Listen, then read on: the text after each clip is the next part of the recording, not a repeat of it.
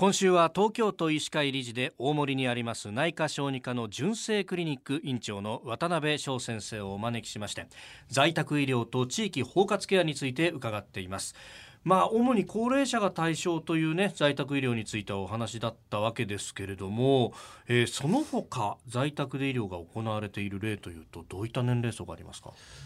入院がどうしても長期化してしまう子どもさんですね、はい、小児の在宅医療というのも今はあの進められているんですね。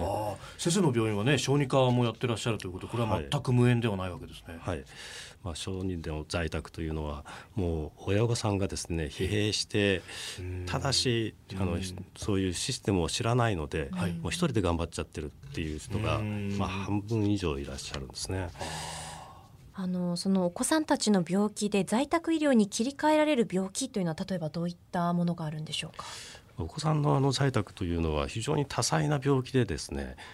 感染症から脳炎になってしまった後遺症の方とか、まあ、遺伝子の病気、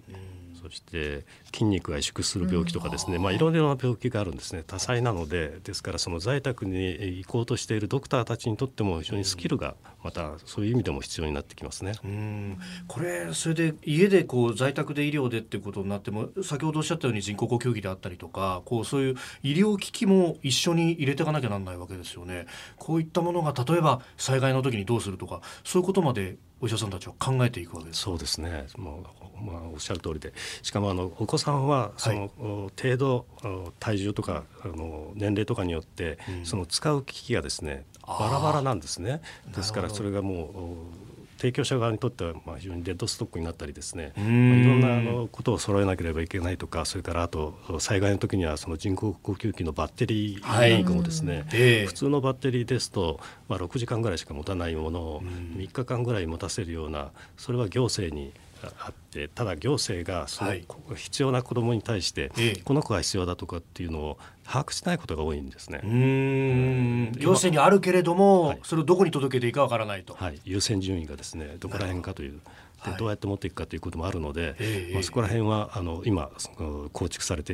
いってるとこですね。まあ、今までであれば子どもと親御さんとお医者さんの向き合いだったけれども、まあ、地域包括ケアだったらあの昨日おとといもお話しされてましたけれども自治体だとかあるいは介護の方で見る人たちとかも一緒になってやるからそういうことが対策としても打てると。そうですね。やはり地域で支えるというのが大事なことなので、はい、その地域包括ケアそして各自治体とは言っても地域包括ケア自体は小さな単位なんですね。30分ぐらいでいろんなところ方がこう支援できるようにということで、まあ、一つの中学校と言われるぐらい約1万人に1つくらいの地域包括ケアが必要ということなんですね。なるほど。大体中学校とかその学区ぐらいの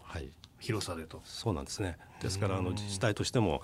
かなりいろいろなところに目配りもしなければいけないし、はい、そのためにはやはりかかりつけ医というそこで地域でや診療している医者が、まあ、地域のことはよく知っているので、はい、えー、そこら辺がキーパーソンになっていくということですね。で最後にですね、まあ、そうは言っても一番いいのは健康で長寿ということですよね。はい、病気にならないためのアドバイスも一ついただければと思うんですが。うん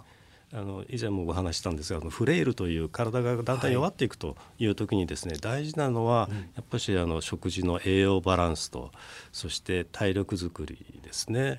そしてもう一つは社会とのつながりを持っているということが非常に大事です、はい、生きがいを持って生きるということが大事なので、うん、あのそこら辺を閉じこもりにならないで持っていけるように、あの近隣の方々とも